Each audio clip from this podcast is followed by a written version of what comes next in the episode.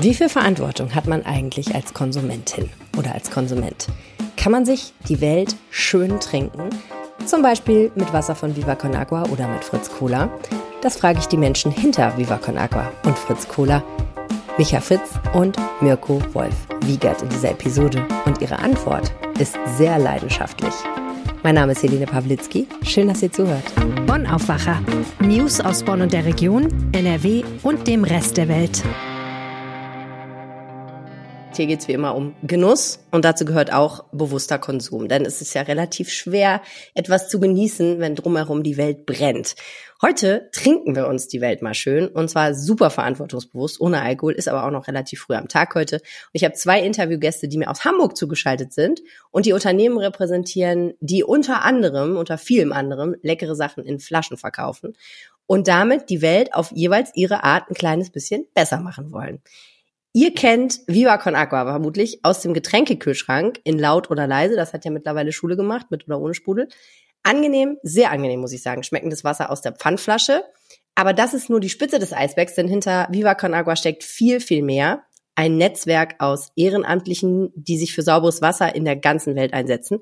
Und einer der Gründer von Viva Con Agua ist hier. Herzlich willkommen, Micha Fritz. Äh, danke für die Einladung. Wasser ist ja super wichtig, man soll immer schön viel Wasser trinken, aber manchmal muss es eben doch Cola sein. Und die gibt's ja durchaus in sehr geschmacklich unterschiedlichen Facetten, auch in ethisch sehr unterschiedlichen Facetten. Und Mirko Wolfigert hat vor 20 Jahren gedacht, das geht besser. Mit einem Freund eine Cola entwickelt. Die beiden hatten eh sowieso vor, mit einer genialen Idee reich und berühmt zu werden. Und dann, warum denn nicht mit einer, mit der man dann auch irgendwie, die man auch mit Wodka mischen kann? Nein, ich weiß nicht, die man auch trinken kann, sagen wir mal so. Und seitdem hat sich Fritz Cola zu einer der hipsten Getränkemarken Deutschlands mit einem sehr breiten Sortiment entwickelt. Und es geht besser, ist immer noch das Motto. Herzlich willkommen im Podcast Mirko Wolfigert. Schön, dass du da seid. Danke. Kennt ihr euch eigentlich gut, ihr beiden? Ihr macht ja, ihr wohnt in Hamburg, ihr macht praktisch mehr oder weniger fast dasselbe. Ich habe vorhin gerade nachgedacht. Wir haben uns das letzte Mal ungefähr vom Jahr in der Millertalk Galerie, Galerie auf St. Pauli getroffen. Ja, da äh, ist ja Viva Con Aqua sehr aktiv, weil ihr sehr eng verbunden seid mit St. Pauli. Äh, einer der Gründer ist ja äh, ehemaliger Spieler bei St. Pauli und ihr macht jetzt gerade auch während wir diesen Podcast aufzeichnen, geht es schon fast wieder los mit der nächsten, dem nächsten Kunstfestival dort. Wie ist die Stimmung, Micha? Bist du hibbelig oder läuft alles super? Äh, ich bin immer ein bisschen hibbelig, weil ich ADHS habe. Ähm, ich massiere aber gerade meine Frau, die äh, Geschäftsführerin von diesem Kunstfestival, äh, während diesem Podcast, äh, weil, weil, weil die äh, doch leicht verspannt ist, weil es einfach sehr, sehr anstrengend ist. Ähm, doch wir sind sehr gut im Zeitplan und äh, es öffnet in zwei Tagen. Das ist natürlich dann im Podcast immer blöd zu erzählen. Das hat dann wahrscheinlich schon stattgefunden, wenn er rausgekommen ist und war sehr erfolgreich. Es waren überhaupt keine Fails dabei. Es ist alles glatt gelaufen. Und wir haben ganz viel Kunst gekauft für sauberes Trinkwasser und die teilnehmenden Künstlerinnen. Wir reden gleich noch mal ein bisschen genauer darüber, was Viva, Con Agua eigentlich noch alles macht, außer Wasser in Flaschen verkaufen. Das ist eine Menge und das ist wirklich nur die Spitze des Eisbergs. Aber vorher würde ich ganz gerne einmal kurz mit euch zusammen noch mal versuchen zu verstehen, was ist das eigentlich für ein Geschäft, in dem ihr euch da bewegt? Getränke, und zwar nicht alkoholische Getränke. Was ist das für ein Markt? Was sind das für Menschen? Wie vermarktet man sowas? Äh, ich stelle die Frage mal ganz offen, Mirko, weil mich einfach interessiert, so wie, wie guckst du eigentlich auf deine Branche? Meine Branche, die war vor 20 Jahren, als ich anfing, mich selbstständig zu machen mit meinem Mitgründer. Eher konservativ, eher langweilig, passierte nicht so viel.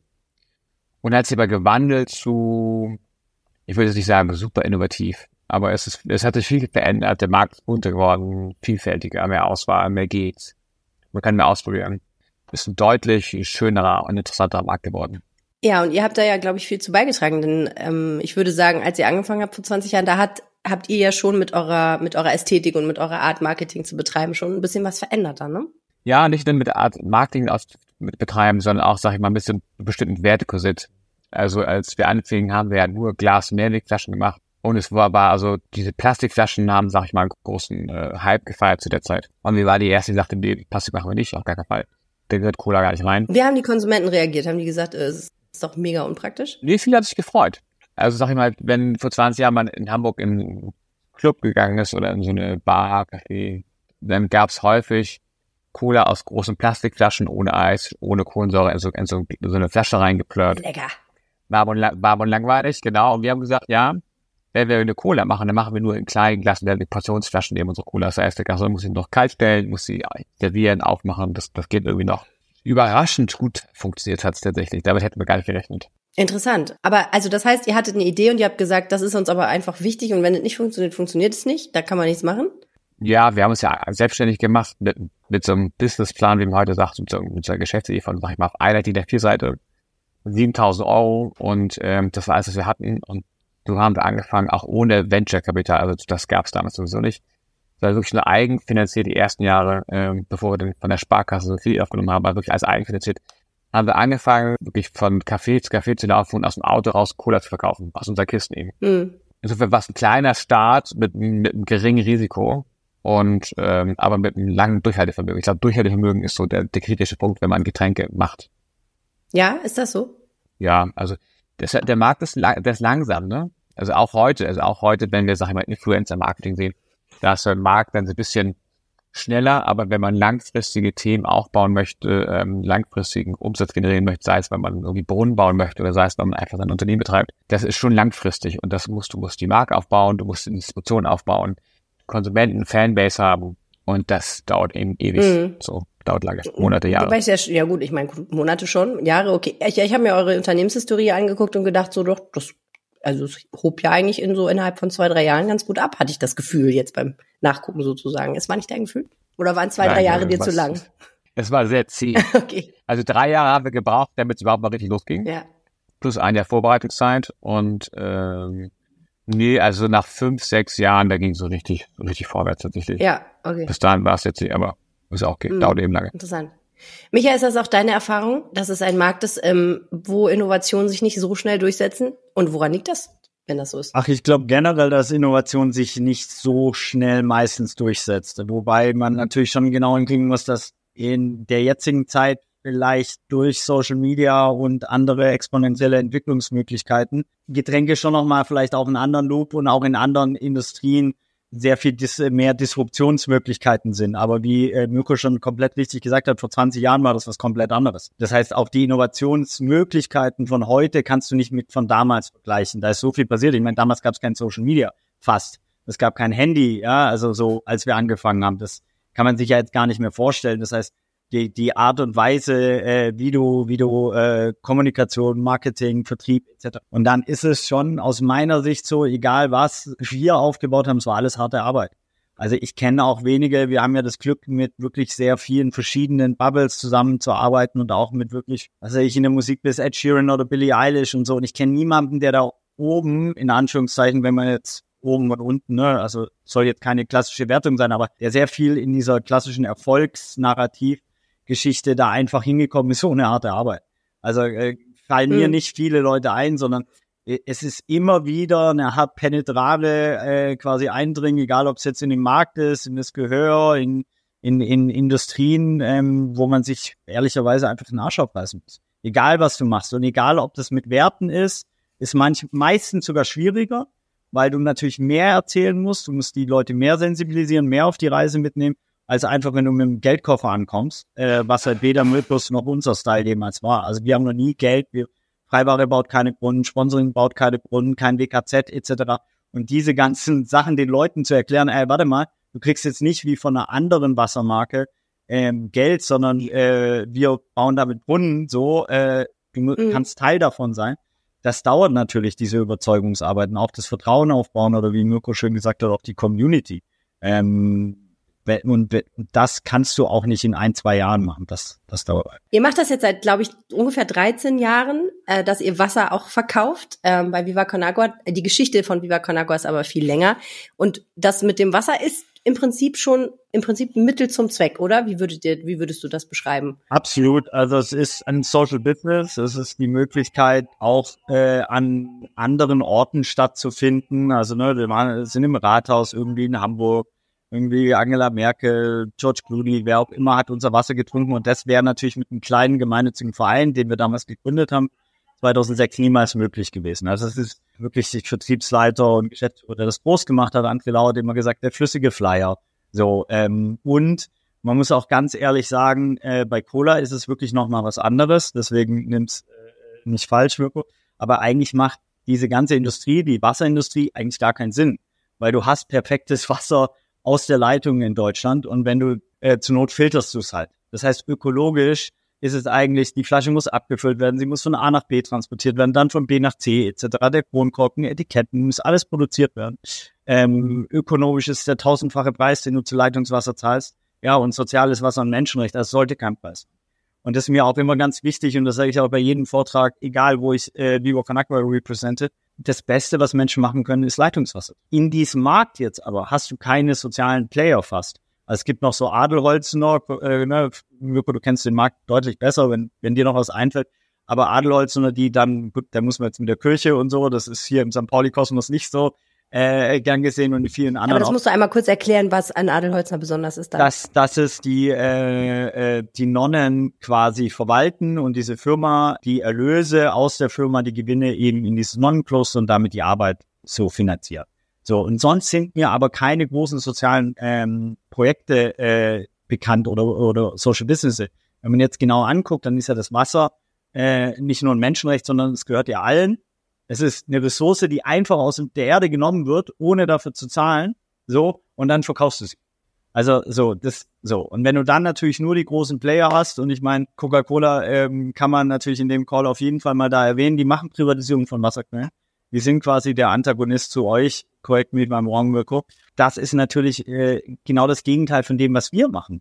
Ich meine, wenn du die Evian anguckst, dieses Dorf in Frankreich, das jetzt kein Wasser mehr hat, weil so viel Evian verschickt wird, aus dann aus diesem einen Dorf in Frankreich um die ganze Welt geschickt wird, das macht keinen Sinn. Auf allen Ebenen äh, in meiner Denke. Und ich glaube, da brauchst ganz andere, holistischere Ansätze und eben Ansatz zum besten aller Wesen und nicht von ein paar Stakeholdern die vielleicht schon genug Aktiendepots äh, haben. Okay, aber nur, dass ich das verstehe. Das heißt, du sagst, eigentlich wäre es besser, wenn wir alle Leitungswasser trinken, aber weil wir halt nicht alle Leitungswasser trinken, ist es besser, es gibt jemanden wie Viva Con Agua auf dem Markt, der Wasser in Flaschen auf vernünftige Weise herstellt, produziert und verkauft und damit dann eben mit dem Erlös auch noch was Gutes tut, als dass es das gar nicht gibt. Das heißt, es ist eigentlich so eine Art, vielleicht so ein Best-Practice-Beispiel auf so eine Weise. Ja, ich glaube, ich würde es vielleicht anders sagen. In, in Hamburg sagt man ja gern auch sozialen Wohnungsbau. Wenn es einen sozialen Wohnungsbau gibt, impliziert es, dass es einen asozialen Wohnungsbau gibt. Warum gibt es den asozialen Wohnungsbau? Warum gibt es den asozialen Wasserverkauf? Warum gibt es die ganz viele Industrien, die eigentlich hochgradig asozial sind, wenn du genau hinguckst? Because Capitalism. Exactly. So, und ich glaube schon, okay. dass, ähm, dass Viva Con Agua da eine Alternative, eine, eine kleine Alternative trotzdem noch in dem System, das muss man auch ehrlicherweise sagen, weil wir schaffen damit nicht das System ab, sondern wir kreieren nur eine soziale Alternative und einen Ausgleich der Ressourcen und, und Privilegien. That's it. Okay, und wenn es wahr ist, dass wir alle Leitungswasser trinken sollten, ich, ah. äh, ich trinke auch gerade Leitungswasser, muss ich sagen. Äh, ich muss aber sagen, das Düsseldorfer Leitungswasser schmeckt abscheulich. Ich trinke das sehr ungern. Das, das Kölner Gefühl, ist richtig Rheinwasser. geil, habe ich gehört. Nein, das Kölner, es kommt auf die Rheinseite an, witzigerweise. Wenn du auf der Rheinseite lebst, wo alle leben wollen, nämlich, glaube ich, in Köln, warte, ist ja. es die linke? Da, wo halt reingeschissen Dann ist das wird. Wasser nicht gut. Das ist mega kalkig, ist voll eklig. Auf jeden Fall in Düsseldorf ist es nicht sehr leckeres. In Dortmund, wo ich mal gewohnt habe, großartiges Leitungswasser habe ich sehr gerne getrunken. In Düsseldorf ist das Leitungswasser leider echt eklig, finde ich, meine Meinung. Auf jeden Fall deswegen, manchmal trinke ich dann auch Flaschenwasser, obwohl es wirklich ja keinen Sinn macht. Es ist ja wirklich Bananen, dass ich überhaupt schleppe. Ich schleppe eine Kiste in meine Wohnung mit Wasser. Ist ja auch absurd, ne? Okay, aber ähm, offensichtlich machen es Leute anders und dann gehen wir noch einen Schritt weiter. Man trinkt ja nicht nur Wasser, man trinkt ja auch mal Cola oder Limonade, ne, Mirko? Ja. Habe ich gehört. Soll man auf jeden Fall auch, deiner Meinung nach ich will das jetzt nicht zu philosophisch machen, aber das bringt einen ja so ein bisschen zu der Frage, wie vernünftig muss man eigentlich in seinem Konsum sein und wie viel darf man sich auch mal was Schönes erlauben? Ja, also was uns zu Wasser unterscheidet ist, also Wasser ist ein Grundnahrungsmittel, ne? Also ohne Wasser kein Mensch und sonst nichts tatsächlich. Das ist bei Cola ein bisschen anders. Also wir sind der reine Genuss, der reine Luxus. Ähm, man kann sich eine Cola gönnen und wenn man sich keine Cola gönnt, dann geht der Tag auch nicht vorbei. und das ist ein bisschen unser Spielfeld. Das heißt, äh, wir haben natürlich, wir sind äh, in der Regel zuckerhaltig, wir sind koffeinhaltig. Das heißt, wir haben kleine Portionsglasflaschen. Das heißt, du machst eine Flasche kalt Kühlschrank, du trinkst sie, und da trinkst du mal entweder Wasser oder Tee oder Kaffee oder, oder ein Bier oder was. Das ist ein bisschen der, die Welt, in der wir uns aufhalten, tatsächlich. Also du kaufst auch vielleicht keinen Kasten, sondern du kaufst ein Sixpack oder mal eine Einzelflasche. Das ist so ein bisschen unser Geschäft, das unterscheidet uns ein bisschen vom. Aber das ist doch, der Kapitalismus sagt doch aber jetzt, du müsstest doch jetzt wollen, dass alle ganz viel von deiner Cola trinken. Ja, das kann man so sehen. Bevor äh, mein Mitgründer und ich, bevor wir uns selbstständig gemacht haben, waren wir ewig lange bei den Pfadfindern. Pfadfinder kennt ihr vielleicht so Halstuch und Lagerfeuer, Gitarre. Also wenn es so Klischees gibt, ich glaube, wir haben die meisten Klischees haben wir echt gut erfüllt. Da waren wir lange, haben die Welt bereist. Und wenn man aber so Fahrtwind ist, dann gehört dazu, dass man ähm, die Welt versucht, so ein bisschen besser zu hinterlassen, als man sie vorgefunden hat. Zum Beispiel kein Müll produzieren, kein Betrug, kein Dreck, keine Verschmutzung, sowas halt. Das ist so ein bisschen aus der, das ist ein bisschen unsere Herkunft, aus der wir kommen. Und ähm, das heißt, wir verdienen Geld damit, dass wir eine einzelne Flasche Geld verdienen. Das heißt, wir können, davon können wir auch gut leben. Wir müssen aber nicht zwangsläufig jetzt äh, es schaffen, dass jeder Kunde, jeder Verbraucher noch mehr Produkte von uns trinkt, muss ja noch schöner werden, sondern wir können gut leben mit dem, was wir tatsächlich täglich machen. Als ich mir so ein bisschen vorbereitend angeschaut habe, was ihr jeweils macht, habe ich gedacht, okay, Viva Con Agua kapiere ich eigentlich relativ schnell. Es geht um Wasser, es geht darum, dass die Leute was zu trinken haben, vernünftig. Es geht darum, dass die Leute in einem anderen Land ähm, sich waschen können, dass sie aufs Klo gehen können und der ganze Dreck landet nicht irgendwo so, wo er nicht hingehört, sondern dass man unter sauberen Bedingungen leben kann, dass man sauberes Wasser zu trinken hat und so. Das leuchtete mir relativ schnell ein. Und dann habe ich mir den Nachhaltigkeitsbericht von Fritz Kohler angeguckt und habe gedacht, mein lieber Schwan, Pfandsammler unterstützen, äh, dann ging es irgendwie auch um Tierwohl. Hm, lass mich gucken. Ähm, Glas statt Plastik, hast ja auch schon gesagt, also Umweltschutz, ne? Äh, CO2, oh, Regionalität, ähm, gegen Recht seid ihr auch. Ich, äh, ich vermute, vielleicht bei Viva Kanaka gibt es auch noch mehr Sachen, als ich jetzt so auf den ersten Blick gesehen habe. Aber was ich mich dann sofort gefragt habe, ist natürlich, wir leben ja in einer. Also wir sind ja, auch ihr seid gegen genau, habe ich mir schon fast gedacht, dass ihr auch gegen Recht seid. Und aber das ist ja genau der Punkt, ne? Ähm, es gibt so verdammt viele Sachen, gegen die oder für die man sein müsste eigentlich. Heute, gerade jetzt mittlerweile, wo man einfach merkt, okay, die die ähm, die Probleme werden irgendwie so, dass wir sie bewältigen müssen. Wir müssen was gegen den Klimawandel machen. Wir müssen was dagegen machen, dass das Wasser verschwindet. Oh Gott, wie wie schafft man es, ist eigentlich meine Frage, sich da nicht zu verkämpfen unter den vielen, vielen Problemen, die es zu lösen gibt. Denn wenn man von sich selber sagen will, dass man ein ethisch verantwortungsbewusstes Unternehmen ist, dann kann man ja nur ganz schwer an irgendeiner Stelle sagen, okay, also das Problem ist wichtig, aber das Problem ist nicht so wichtig. Das, das ist uns, das lassen wir einfach mal weg. Das, da müssen wir uns nicht drum kümmern. Naja, die große, die große Klammer ist ja, sag ich mal, aus meiner Perspektive äh, verantwortungsvolles Unternehmertum.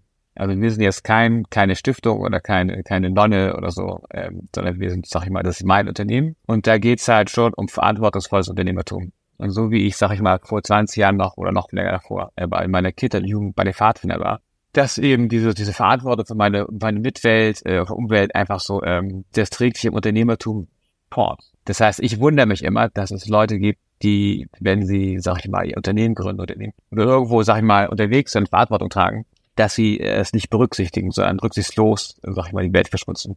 Also wir wissen alle, wer der größte Plastikflaschenverkehrbringer ist weltweit, äh, obwohl sie es ändern könnten. Wir müssen gucken, dass wir uns schon fokussieren. Das heißt, wir haben zwar die Klammer verantwortungsvolles Unternehmertum, wir können nicht alles gleichzeitig adressieren, aber wir nehmen die Probleme von ähm, oben weg. Also CO2-Footprint ist, wir haben natürlich Energiebedarf in der Produktion, der, der Glasflaschen, in der Abfüllung, in der Pasteurisierung von unseren Schalen. Also wir haben schon auch einen Energiebedarf, aber auch da CO2-Footprint, wo wir mit unseren Partnern versuchen, jetzt umzustellen von Öl, Gas auf alternative Energien. Das Verpackungsthema haben wir mit Glas und Mehrweg recht gut im Griff. Auf dieser Kette gehen wir eben weiter, solange bis wir mindestens CO2-arm sind.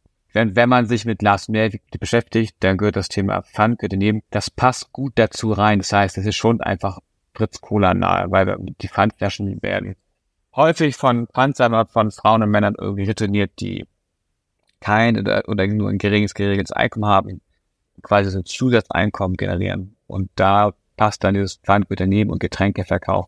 Das schon wieder so ein bisschen ein Schuh. Das heißt, wir versuchen in unserer Nachhaltigkeit ähm, Dinge zu machen, die im Rahmen von verantwortungsvollem Unternehmertum, aber auch natürlich dem Produkt nahe, die irgendwie wiederfinden. Ja, und ähm, setzt euch dafür ein, dass eben man schlicht und einfach seine Pfandflasche nicht in einen öffentlichen Mülleimer schmeißt, sondern die daneben stellt. Nur kurz zur Ergänzung. Ähm, ihr benutzt da einen spannenden Begriff, nämlich ihr redet auf eurer Website von äh, das Gute, das Gute, das sich durchsetzen soll.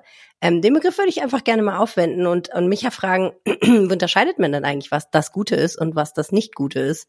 Denn du als Aktivist ähm, bist ja schon gezwungen, mehr oder weniger eine ethische Entscheidung, eine moralische Entscheidung über die, ähm, die Dinge zu treffen, die sich so in der Welt bewegen. Ich glaube, wir leben in einer Welt, die zu komplex ist, um dieses falsch und richtig. Ne? Und in meinen 26 Hochschulsemestern, wo ich federführend Vivo Konakwa aufgebaut habe, habe ich nicht ganz aufgepasst, ob es Adorno oder Hannah Arendt war, aber es gibt kein richtiges Leben im Falschen.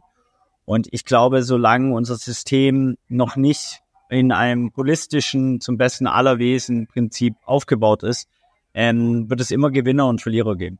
Und wenn wir uns genau anschauen, dann haben wir alle bei der Geburtenlotterie krass gewonnen. Wir sind alle weiß, privilegiert, haben Zugang zum Gesundheitssystem, wie wir geboren werden. Ja, es gibt hier Hebammen, so, da fängt's ja schon an, ja, dann, dann, und so, und so geht das durch. Und da gehören wir einfach, egal was ihr jetzt hier in diesem Call verdient, zur drei Prozent Weltelite. So. Und das bedeutet einfach, dass wir uns jeden Tag aus meiner Sicht die Privilegien teilen sollten und auch einen Teil der Ressourcen. Und ich müsste zum Beispiel viel mehr spenden, wie ich spende jeden Monat. Ich müsste bestimmt 1000 Euro spenden und das müsste jeder machen. Mirko ein bisschen mehr, weil ihm die Firma gehört. Äh, so und äh, du ein bisschen äh, weniger vielleicht, wenn du wenn du weniger verdienst wie ich wegen Gender Pay Gap und Journalisten, die vielleicht gar nicht so viel verdienen. Ja, und so müsstest du durch die komplette Gesellschaft gehen und die Privilegien zu teilen, das ist das Schöne das tut nicht weh, weil die sind danach immer noch da. Meine Privilegien, egal, wenn ich sie den ganzen Tag teile, sind sie am Ende, bin ich immer noch ein weißer Cis-Dude, irgendwie äh, dem, dem die Sonne aus dem Arsch schaut. So, und äh, das ist, glaube ich, das Erste, was ähm, wichtig ist, weil nur mit dieser Reflexion und diesem Bewusstsein äh, kommt Veränderung herbei. So, und ähm, das müssen wir uns alle bewusst werden und dann einfach jeden Tag versuchen, das Beste für eben so viele Menschen wie möglich rauszuholen. Und es beginnt immer mit seinem eigenen Umfeld. Und da hat natürlich, und das finde ich auch, und das ist jetzt kein Geschleime so an Mirko, aber ich lieb, dass, dass sie ihr Umfeld nutzen für soziopolitische Arbeit. Dass sie Pfand gehört daneben groß gemacht haben, weil die Möglichkeit haben sie. Die Möglichkeit haben aber auch andere, nur sie wählen sie nicht.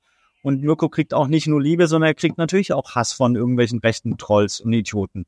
So, weil er ganz klar Stellung bezieht. Und es ist nicht nur alles geil, weil wenn du Haltung zeigst, dann kriegst du auf die Fresse eher weniger als eine Frau auf die Fresse kriegt. Wenn ich was poste zu Lützerath, dann eher Props. Wenn Luisa Della das gleiche postet, dann ist es die Kommentarspalte voll. Also so. Und da siehst du dann wieder, das, das ist diese Mehrfachdiskriminierung oder, ne, die du sehr oft äh, dann erfährst, wo. Und deswegen ist es so wichtig, dass gerade wir, die maximal privilegiert sind, und es ist kein Wettbewerb, sondern es geht nur darum, dieses Bewusstsein zu haben, einfach uns und diese Plattformen zur Verfügung stellen und einfach fünfmal nachdenken, ob wir, ja, rein theoretisch könnte jetzt auch meine Frau hier in dem Podcast sitzen. So, und warum sitzt sie nicht so? Also, weißt du, da so, ich habe ja auf dem OMR, habe ich schön über was Vereinbarkeit von Familie und Dings und habe auch gemerkt, während ich da saß, erstens Mareike Kaiser alle rasiert und auch nur gemerkt, ey, eigentlich sollte ich gar nicht hier sitzen, sondern meine Frau hier sitzen. So, und dann wirst du halt wegen der Reichweite, dem Namen, bla bla bla, ich mache halt seit 17 Jahren, dann wirst du halt die Fresse davon. So, aber das auch zu hinterfragen und auch das zu verändern, das ist alles Teil der Strukturen. Hat, meine Frau sagt gerade, hat sie sich auch gefragt. Also, also nee, sie haben sie jetzt angefragt für dieses Jahr, sorry. Nächstes Jahr. Also, das ist gut. Ja, also ich meine, die Wahrheit ist, warum sitzt ihr beide in diesem Podcast? Tatsächlich, weil ich auf dem OMR war und ihr beide auch. Und ich gedacht habe, das wäre doch eigentlich eine, eine sweete Kombination für einen Podcast. Aber ja, wenn, wenn deine Frau absolut. da gewesen wäre, hätte ich sie ja, eingeladen. Das da geht es eben um so. Sichtbarkeit. Perpetuiert sich selber. Ja. Ja, wir müssen den Zirkel durchbrechen. Nächstes Mal lade ich da auch deine Frau ein. Das ist sehr gut. Mirko, hast du auch eine Frau, die einen Podcast möchte? Dann setzen wir uns hier zu dritt. Also es hört sich, oh, ich meine, die können doch einfach, dann sind wir zu sechs, ist auch schön. Ich bringe meinen Mann. Das ist aber gefährlich. Mit meiner Frau im Podcast, dann werde ich komplett auseinandergenommen. Ah, das ist doch super. Ich glaube, der Unterhaltungswert kann nur steigen. Ähm, das heißt also, erstens, du siehst das schon so, dass wir in jeglicher Konsum und anderer Lebensentscheidung, die wir haben, 100 Prozent verantwortlich dafür sind, die beste und richtige Entscheidung zu treffen. Ich frage das deshalb, weil es natürlich eine gewaltige Überforderung mit sich bringen kann, das immer und überall zu tun, weil wir wahnsinnig viele Lebens- und Konsumentscheidungen jeden Tag in unserem Alltag treffen und weil ich glaube, eine gewisse Übermüdung eingetreten ist mittlerweile bei, bei manchen Leuten, die sagen, ich, ich scheinbar muss ich mein Leben wirklich 100 Prozent verändern, Nein. damit ich kein Arschloch Ey, bin. Aber das ist, sorry Helene, da möchte ich einkritschen, weil das ist die BP-Kampagne, die sie 2005 oder irgendwann so lanciert haben mit diesem äh, Klimafußabdruck. Das ist eigentlich einer der hm. größten Bullshits und einer der gefährlichsten Narrative, die es in dieser Welt gibt, aus meiner Sicht. Die Verantwortung wird auf die Konsumierenden übertragen, anstatt auf die Produzierenden. Mirko und wir haben mhm. die Verantwortung, so wenig Scheiße wie möglich zu machen, egal ob es ökologisch, sozial oder ökonomisch ist. Wir müssen. Okay, und ich habe die Verantwortung, eure Produkte zu kaufen und nicht die von anderen Konzernen. Die nein, eigentlich selbst das nicht. Du solltest gar keine Auswahl haben, weil was nämlich passiert ist. nein, aber das sehe ich wirklich so. Also da bin ich. Das ist schon fast ein diktatorischer und jetzt ist ganz dünnes Eis und ich habe warme Socken an. Aber warum gibt's denn die asoziale Möglichkeit überhaupt? Das ist die erste Frage. Die zweite ist, Dir wird eine Option, eine Artenvielfalt vorgegaukelt, die es gar nicht gibt. Beste Beispiel für mich immer Cerealienregal. Du stehst davor und denkst, du hast 500 Alternativen. Wenn du genau hinguckst. Cerealien ist eh sowieso das größte Bullshit. Ja, ja Müsli halt. Einfach also Müsli. meinst Cornflakes. Müsli, Cornflakes, genau. Und du denkst, du hast ganz viel Auswahl. In Wirklichkeit sind es drei Firmen, ja, immer die gleichen Produkte und das Marketing malt's mal lila, pink, pink oder whatever an. Und dann steht noch ein bisschen anderer Name drauf. That's it, wenn du ganz ehrlich bist. Und die alle Produkte gehören Firmen, die Global Players sind. So, und ich glaube, das ist eben keine wirkliche Alternative. Da hast du keine soziale, ökologische Alternative und die brauchst. Und deswegen äh, brauchst Fritz Cola in, muss Marktführer weltweit sein. Und deswegen ist auch der Patagonia Move so mega geil, weil es eine Firma, die auf, auf Weltniveau oscilliert, den Purpose Move gemacht. Die haben es ja ganz gegenteilig zu uns zum Beispiel gemacht. Wir gründen aus der Gemeinnützigkeit heraus. Die haben gegründet, sind super erfolgreich geworden und packen es in die Gemeinnützigkeit. So. Also haben natürlich den Mechanismus des Kapitals und Skalierung und so maximal genutzt, um es dann in die Gemeinnützigkeit zu jagen. Auch ein interessanter. Aber was ich sagen will, ist, die Verantwortung kann nicht bei den Konsumierenden sein, weil du könntest, Helene, das glaube ich, safe in zwei, drei Themen absolute Expertin werden. Ja, ich nicht. Ich schaff's nur bei Viva und selbst da nicht. Aber, aber du kannst nicht in allen Themen Expertin sein. Das ist keine Chance. Ja. So, und du kannst Absolut. dich auch damit nicht auseinandersetzen. Und dein Leben sehen wir ja hier, du hast eine wunderbare Tochter, darfst dich um die kümmern und hast Hobbys und whatever. Das heißt, du hast gar nicht die Kapazitäten, dich darum zu kümmern. Und das ist auch nicht deine Aufgabe. Das ist unsere Aufgabe. Mirko hat die ganze Zeit genickt, oder? Ja, ich denke, ich komme da aus der, aus der, aus der Unternehmerwelt und ich denke, dass man als Unternehmer, Gründer, Selbstständiger, was auch immer, dafür verantwortlich ist, dass man ein verantwortungsvolles Unternehmen führt. Und man hat, sag ich mal, relativ viele Ressourcen, Möglichkeiten, man hat ein Standing in der, in der, in der Gesellschaft, das man nutzen sollte, um einfach sauber Arbeit zu machen. So, dann brauchen das nicht die Konsumenten tun, sondern das machen dann einfach die Hersteller oder die Verkehrbringer oder wer auch immer. Ein bisschen anderer Ansatz tatsächlich. Aber, aber geht in die gleiche Richtung zumindest. Mhm. Ich bin die ganze Zeit nur froh. Ich habe gestern ähm, KitKat Cerealien, KitKat Cornflakes habe ich gesehen im Laden und ich war so kurz davor, die zu kaufen. What? Ich habe es dann aber nicht gemacht. Stünde ich jetzt echt blöd da. Ähm, einmal im Leben die richtige Entscheidung getroffen. Ähm, ist es denn dann ein Stück weit auch eure Aufgabe aufzuklären? Und wo endet Aufklären und wo fängt Erziehen an? Ja, das ist ein schmaler Grad, ne? Also ich, also wir sind ja doch am Ende des Tages immer noch Low-Interest-Products. So. Also, ich sag mal, da hängt ganz viel mit Distribution zusammen. Bin ich in dem Späti, Was bin heißt ich in das? dem Späti, Low also sag mal, die? Leute machen sich nicht ganz so viele Gedanken. Die wollen eine Cola, die wollen Wasser, die sind unter- unterwegs und so. Und die kaufen, das muss man ehrlicherweise sagen, das, was gerade da ist. Und wenn wir da stehen, ist es gut. Ja, wenn ich da stehe, ist es auch gut. Also dann kaufen die was anderes. Das heißt, niemand geht jetzt nochmal, äh, wartet eine Viertelstunde und rennt nochmal zwei Haus Hausecken weiter, um dann unsere Produkte zu kaufen, sondern die kaufen eben das, was gerade da ist. Das ist ja das so ein bisschen, das ist ein bisschen die ganze Vibe. Es gibt so ein paar Fans, ein paar Nerds, die machen das nicht, aber so in der Regel läuft es halt. Das heißt, ähm, wir müssen gute Arbeit machen und es müssen verfügbar sein, damit das auch einfach funktioniert. Und dann kommen wir, sag ich mal, auf Augenhöhe mit den, mit den Konsumenten draußen, die einfach uns unterstützen wollen, uns kaufen wollen. Ich guck mal so rüber zu. Ich ja.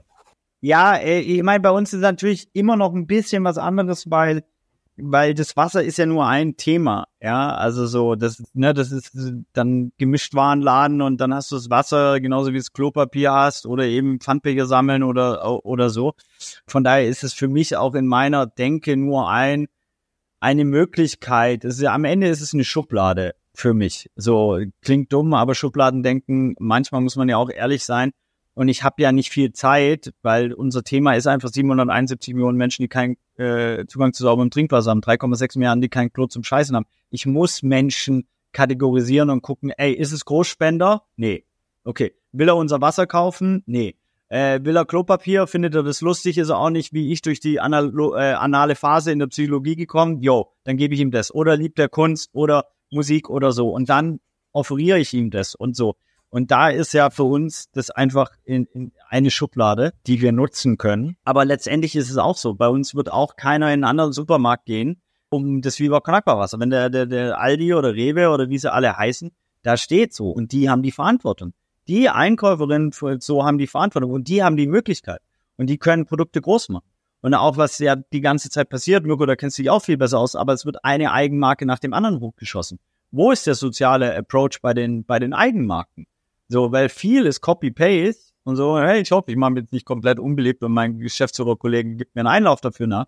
Aber whatever, aber es ist, es ist ehrlich. Und ich glaube auch, die Ehrlichkeit muss erhöht werden, um Veränderungen herbeizuführen. So, und da wünsche ich mir einfach in, es macht einfach keinen Sinn, irgendein Produkt auf den Markt zu bringen, das nicht sozial, ökologisch oder ökonomisch so sinnvoll wie möglich ist. Und äh, mit ökonomisch meine ich so sinnvoll die Verteilung wie möglich ist. So, und ähm, da äh, sehe ich gerade eher was anderes, weil es wird die ganze Zeit gefühlt ein Produkt nach dem anderen auf den Markt gehauen und dann ver vermarktet und the new best, bla bla bla. Und in Wirklichkeit ist es doch ganz ehrlich, wenn es das Produkt nicht geben würde, wäre es das nachhaltigste. Wir bauen ein Hotel in Hamburg, 13 Stockwerke, das ist nicht nachhaltig. Pack uns nicht in die Nachhaltigkeitsecke. Das ist ein 13-stöckiges Betongebäude. Das kannst du nicht nachhaltig bauen. Nicht zu bauen wäre nachhaltig. Ja, oder ein altes Gebäude zu renovieren, etc. Und ich glaube, da auch die Ehrlichkeit, was Nachhaltigkeit angeht, viel, maximal zu erhöhen. Ich meine, McDonalds fährt gerade eine Kampagne, äh, I'm beautiful mit irgendwelchen Recyclingbechern. Willst du mich komplett verarschen oder was? Da ist Das Scheiß, ich auch nicht verstanden, Scheiß. Schrott, Einwegschrott als Ja. nachhaltig zu verpacken. Also ganz ehrlich, Also, aber ist das Kampagne ironisch? Ever. Die kann man scheiße als Föt verkaufen. Ist schon strange, oder? Ich habe Ja, das auch nur, nicht so richtig nur das kapiert. Problem ist jetzt auch wieder, und ich glaube, das ist wirklich eine Gefahr, ist ja, weil ganz viele Leute es nicht checken, weil sie sich nicht, Aber ich glaube, ich glaube, ja, ja. ich glaube, ich, ich glaube, ich glaube, die meisten checken, dass das Schrott ist. Also 90 Prozent der Menschen checken, dass sie jetzt gerade für dumm verkauft werden. challenge ich, challenge ich, Mirko, weil Meinst- wir begeben uns, ja, tagtäglich in krassen Bubbles. So, weißt du, Ja. wir, wir sind in einem, äh, in diesem elitären 3%, wo ich vorher war, Mhm. nochmal in den 3%. So, wenn du dir genau anguckst, mit welchen Menschen du dich begibst und so weiter, etc. pp., dann bist du nicht in, äh, und don't get me wrong, ich liebe Mümmelmannsberg, aber dann bist du nicht in Mümmelmannsberg, du bist nicht bei Kevin und Jacqueline, die eine alleinerziehende Mama haben, die eine Mit- Migrationsgeschichte haben, die etc. pp. und nicht irgendwie das Surrounding haben, in dem dieses diese Themen kommuniziert werden, weil sie gar nicht äh, Nachhaltigkeit und Engagement musst du dir leisten können, ja? Soziales Engagement, deswegen haben wir auch so eine weiße Allmann-Bubble. Adorno kontern mit Brecht, das sei bestimmt das, ach nee, wer war das? Das sei bestimmt das Bewusstsein, ich weiß auch nicht, von wem es ist. Ja, da auch- es auch nicht aufgepasst im Studium, es war. Marx, I don't know. Ja, ich habe auch sowas ähnliches studiert, Ja. das ist so schrecklich. Ich habe nicht nebenbei was aufgebaut. Also, Darf das ein äh, wir müssen zum bekommen. Schluss kommen, aber ich, ähm, ich, ich finde das super, ähm, dass du da, das ist ein super Beispiel, weil ich glaube, ähm, du hast uns ja vorhin oder mich als Konsumentin echt extrem entlastet, aber ähm, ganz entlasten kann man uns eben nicht. Wir müssen uns halt schon für die richtigen Sachen entscheiden und dafür müssen wir aber viel mehr wissen. Und du hast auch völlig recht, ähm, man hat nur eine gewisse Bandbreite und das bedeutet einfach, es wäre einfach sehr schön, wenn es deutlich weniger Bullshit gäbe, damit man weniger sortieren müsste, was der Bullshit ist und was eben vernünftig ist so, ne? Dann hätte man auch mehr Zeit, sich wirklich mit seinen Konsumentscheidungen auseinanderzusetzen. Also da ist noch ein bisschen eine weite Reise. Es Ja, gibt wobei- keine Existenzberechtigung.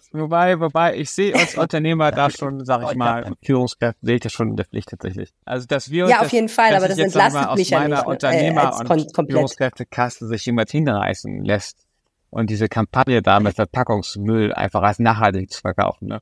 Das muss ja Menschen geben, die lassen dich hinreißen, ne? aus Scheiße Gold zu machen. Das ist ja, das ist ja bodenlos, ne? wirklich bodenlos. Aber bringt das eben, und wir sprechen ja auch drüber, das heißt, wir, wir zahlen auch noch auf deren Konto ein tatsächlich. Aber ich will uns da nicht aus der Verantwortung lassen. Also ich sage mal, bevor der Konsument, sag ich mal, vor der, vor der Wahl gestellt wird, müssen erst wir die Dinge machen, gute Dinge Ja. machen. Die muss es erstmal geben. Das stimmt. Aber das, ich fand dieses Späti-Beispiel total Ja. gut, weil ich muss ehrlich sagen, ich freue mich schon, wenn ich, ähm, wenn ich das Produkt finde, von dem ich der Überzeugung bin, es ist vernünftig und es ist auch noch äh, gut. Also ich möchte dann natürlich, ich möchte auch nicht Bioprodukte zum Beispiel konsumieren, die aber nicht schmecken, Ja. sondern es sollte schon auch ein vernünftiges Produkt sein. Und das war ja auch lange ein Problem. Ne? Es gab super viel Bioprodukte, wo man einfach sagen musste, ja, aber tut mir leid, das ist einfach ein minderwertiges Produkt im Vergleich zu der Alternative. Ja, zu schmeckt, der schmeckt, muss, es muss immer noch schmecken. Es muss, genau, es muss mindestens genauso gut schmecken und dann wäre es schön, wenn es auch noch Mhm. vernünftig ist. Ähm, Ich möchte noch zwei Sachen ne, sagen. Ich, ich möchte, warte, ich lass, lass mich den Gedanken zu Ende Bitte. führen, dann darfst du sofort zwei Bitte. Sachen sagen. Ähm, und fühle mich dann aber doch bestätigt darin, dass ich sage, okay, ähm, dieses Gefühl der Freude, was ich empfinde, wenn ich dieses Produkt an der richtigen Stelle finde, das ist erstmal gerechtfertigt und das sollte ich kultivieren, emotional praktisch. Und dann ist es auch okay, wenn ich mal nicht die richtige Cola im Späti finde, dass ich dann vielleicht einfach mal keine Cola trinke, oder? Dann lasse ich es halt den Abend mal bleiben. Verzicht ist ja auch mal irgendwie eine Entscheidung an der Stelle. So, Entschuldigung, Michael. Nein, nein, du musst dich nicht entschuldigen, ich habe dich ja unterbrochen. Ähm, ich wollte zwei Sachen sagen. Einmal, es gibt in einem holistischen Denken keine Existenzberechtigung für Bullshit. Das muss man ganz klar Recht sagen. oder Adorno? Wer war? Michael Fritz. Äh, gibt keine Berechtigung für Bullshit, für Produkte, die es nicht braucht, für irgendeinen Quatsch aus China. Ich meine, in Amerika, das fast das komplette Klopapier, das in Amerika verschissen wird, kommt aus China in Containern. Das ist Bullshit. Solche, solche Strukturen müssen wir verändern, so, weil wir haben nicht die Zeit und wir brauchen radikale Shift. Und das zweite, jetzt weiß ich nämlich wieder, ist, ich glaube, wenn man sich genauer anguckt, und diese McDonalds-Kampagne ist ein sehr gutes Beispiel, die bestimmenden Narrative kommen entweder aus Hollywood, wo am Ende die Amerika-Flagge kommt, immer noch, ja, und, und die Welt gerettet wird, ja, und, und ganz viele Bomben hochfliegen und so weiter. Und die, die, die zweite ist die Werbeindustrie. Und es gab eine Werbeagentur, die sich diesen Topf geschnappt hat, die den abgefeiert hat, bin ich mir auch sicher. Die den, yeah, wir haben McDonalds geclosed, wow, ja, aber es ist nicht wow. Es ist nicht wow. Und dann das daraus zu machen, ist, äh, ist auch nicht wow. Und dafür dann irgendwie bei Cannes einen, äh, einen goldenen Löwen abzuholen, ist auch nicht wow. So, und ich glaube, da müssen wir diese Wows, wir brauchen andere Narrative für Wows, wir brauchen andere Role Models. Weißt du, du kannst dich einen Elon Musk abfeiern, der in einem Wasserschutzgebiet in Berlin eine Tesla-Fabrik macht und Twitter verkauft und das zu einer rechten Hetze-Plattform. Und der wird irgendwo viert, überall eingeladen, kriegt alle Möglichkeiten und so weiter. Das darf nicht das Role Model sein, das wir abfeiern. So, und diese Narrative zu verändern, weil wenn du die nicht veränderst, wirst du die dahinterliegenden Strukturen never ever changen. So gesehen tut Elon Musk ja etwas Gutes, denn er versucht ja alles, damit ihn keiner mehr abfeiert. Ja, ich meine, der, der Trottel, der Trottel macht gerade mit Mark Zuckerberg, wollen die einen UFC-Fight machen. Also zwei der reichsten, einflussreichsten Menschen dieser Welt machen Schwanzvergleich in einem Kampf, äh, in einem Kampfarena. Ja, es ist, ist natürlich schon irgendwas äh, cineastisches, comedianhaftes und whatever. Aber ey, rettet die Welt. So. Also, ich würde sagen, es wird spannend, ob ich demnächst eine E-Mail kriege von Elon Musk oder äh, Mark Zuckerberg. Ich habe den Podcast gehört und äh, habe gehört, äh, ich soll die Welt retten. Was, was muss ich tun? Wer kann mir das sagen? Wir hätten hier zwei Menschen. Vielen herzlichen Dank für dieses tolle Gespräch. Danke für die Einladung. Schönen Tag euch. Sehr gerne. Mirko, wir sehen uns auf dem Festival. Komm auf. Auch bald. Ciao. Tschüss. Das war der Podcast für diese Woche. Danke, dass ihr zugehört habt. Wenn ihr es noch nicht getan habt, dann abonniert ihn doch in eurer Podcast-App und verpasst keine Episode mehr. Das freut mich wirklich wahnsinnig sehr. Und jetzt habt eine wunderbare Woche. Genießt das Leben. Mein Name ist Helene Pawlitzki. Bis bald. Tschüss. Mehr Nachrichten aus Bonn und der Region gibt's jederzeit beim Generalanzeiger. Schaut vorbei auf ga.de.